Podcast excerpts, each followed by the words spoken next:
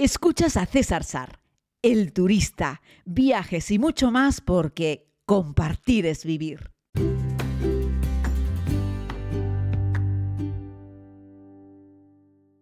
Muy buenos días a todos, querida comunidad. Bienvenidos a este tiempo de podcast. Aquí estamos de nuevo desde la isla de Tenerife, aunque en cuanto termine esta locución, que por cierto, estos monólogos los hago siempre dándole al rec, hablo y luego paro. Es decir, no hay nunca, jamás, en ninguno de mis podcasts un corte, salvo que vaya a introducir el audio de alguna de las personas de la comunidad que amablemente me manda alguna nota de audio. Te animo también a que lo hagas entrando a través del enlace que está siempre en la descripción de este, de este podcast, en Anchor. Eso sí, te va a pedir que te registres, pero bueno, son dos pasos nada más. Y luego me encantará escuchar tu nota, tu nota de audio.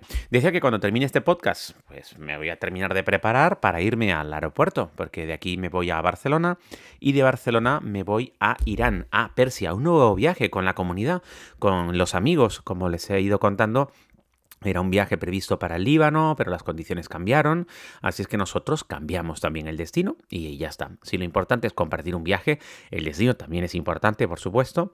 El cambio es significativo, hay que reconocerlo. No son dos países comparables, son diferentes. Es cierto que los dos son mayoritariamente musulmanes, pero nada tiene que ver un país como el Líbano con un país como Persia. Los dos son sitios que yo recomiendo visitar, así es que vamos con toda la ilusión del mundo, sobre todo porque además es mi segundo viaje a Persia en relativamente poco tiempo.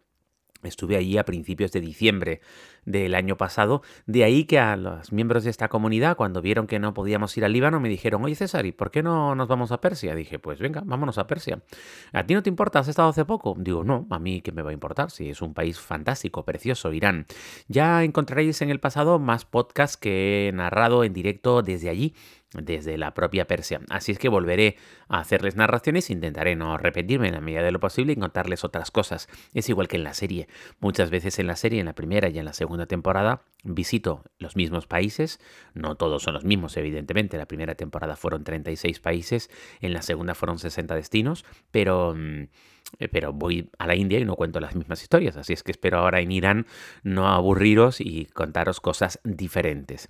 Lo que sí les recomiendo es que vayan a mi, a mi Instagram, César Sar, Sar WordPress, y busquen en, en, mi, en mi feed el directo que hice ayer con Joaquín Linares. Es el CEO, el director, el fundador de Boreal Travel, la empresa eh, islandesa eh, y española con la que hice el viaje en Navidad y Semana Santa, eh, Navidad y fin de año, que también les estuve narrando por aquí. También hay un podcast con una pequeña entrevista con él. Pero ayer estuvimos una hora, Joaquín y yo, hablando en un directo de Instagram, hablando un poco sobre Islandia y sobre ese viaje que les estoy proponiendo a comunidad para el 13 de agosto.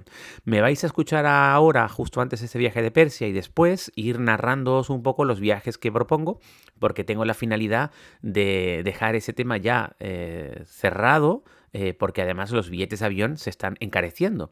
Algo que, como comentábamos ayer, Joaquín y yo, es ajeno tanto a la agencia suya allí como a, a Viajes Brisamar, que es la agencia con la que hago las cosas aquí, Em, porque las compañías aéreas pues tienen sus propios criterios, el precio del combustible, en fin, todo esto está afectando. Le estoy diciendo a la gente, oye, aún así no te quedes con las ganas, o sea, lleváis dos años sin salir de España probablemente, salid ahora, no esperéis a que venga la siguiente crisis, que no sé cuál es, bueno, la siguiente crisis ya la estamos viviendo, que es el tema de Putin con, con Ucrania, ¿no?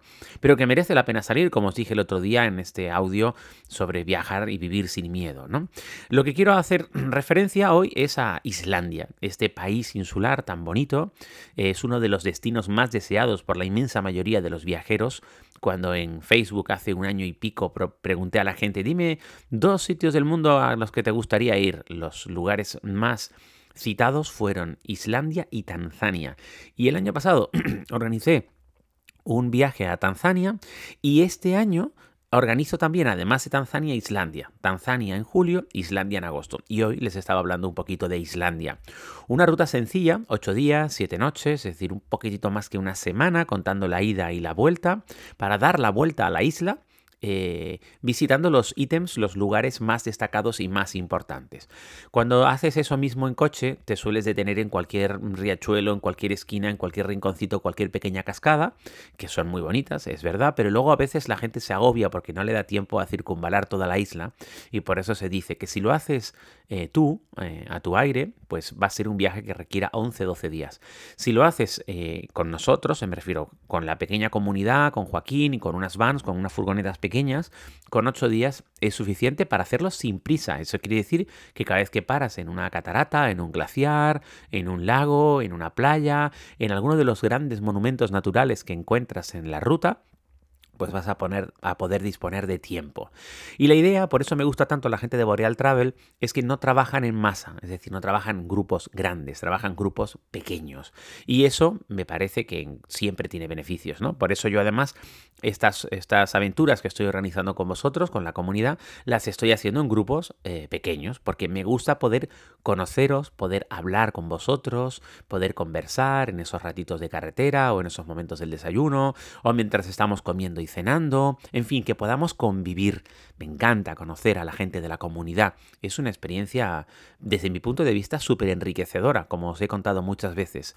Así es que bueno, en Islandia se trata de eso, de poder compartir un viaje juntos, de seguir conociendo.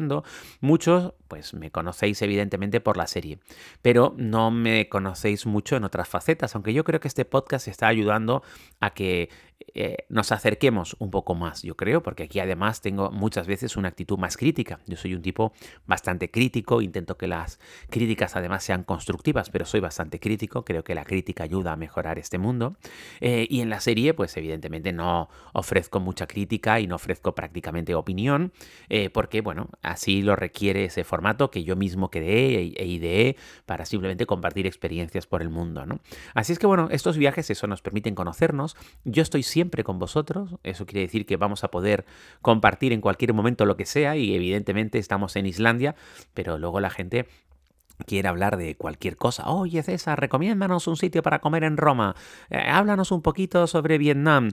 ¿Qué tal fue tu experiencia a Antártida? Y bueno, imagínate, ¿no? Un grupo de 10, 12 personas que son amantes de los viajes todos y yo que soy un friki de los viajes, pues ahí tenemos para darle la lengua eh, hasta, vamos, iba a decir hasta el amanecer. Lo que pasa es que en agosto, en nuestra salida del 13 de agosto, prácticamente no habrá amanecer ni anochecer. Es casi, casi 24 horas de luz ya empezará a haber un poquito de noche durante un par de horas, pero habrá 22 horas de luz el 13 de agosto cuando hagamos nosotros ese viaje a Islandia, ese viaje tan bonito y que yo les estoy eh, recomendando y les estoy proponiendo hacer.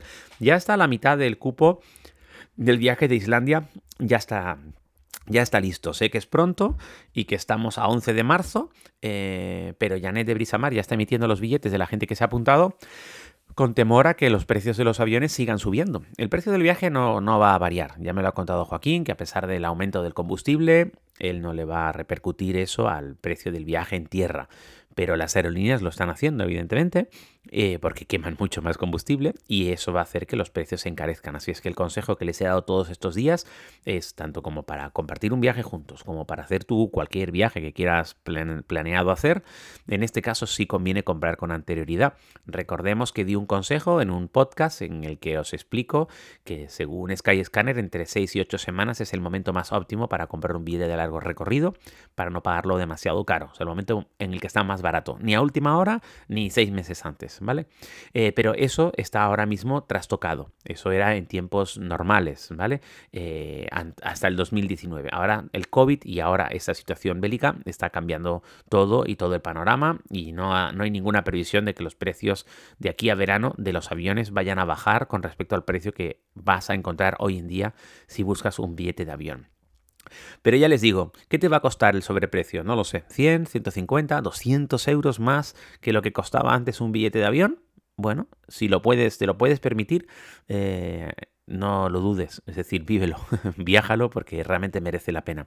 Islandia en verano es la mejor puerta de entrada a este precioso país de la tierra del fuego y del hielo. Es un país que el subsuelo está llena de actividad volcánica. De hecho, el año pasado también tuvo una erupción volcánica.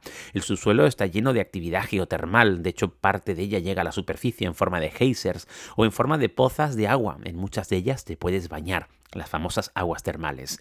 En verano toda la superficie de la isla está cubierta en su mayoría por un manto verde espectacular. Lo único que contrasta con ese verde son las grandes lenguas de lava negra que encontramos, tan negras como la arena de sus playas, de sus costas, arena fina pero negra, oscura, intensa, volcánica. El océano Atlántico bate con fuerza la mayoría de las zonas de la costa islandesa.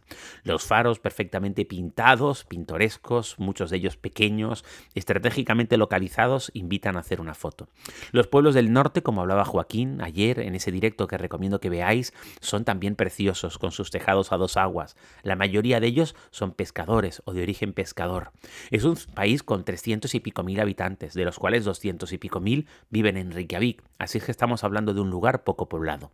Nos dirigiremos hacia el norte, en el mismo sentido que las agujas del reloj, por la carretera nacional número uno, la gran vía, la gran carretera, bueno, gran, es pequeñita, un carril en cada sentido, pero digo la gran vía porque es la gran carretera nacional que permite circunvalar el país.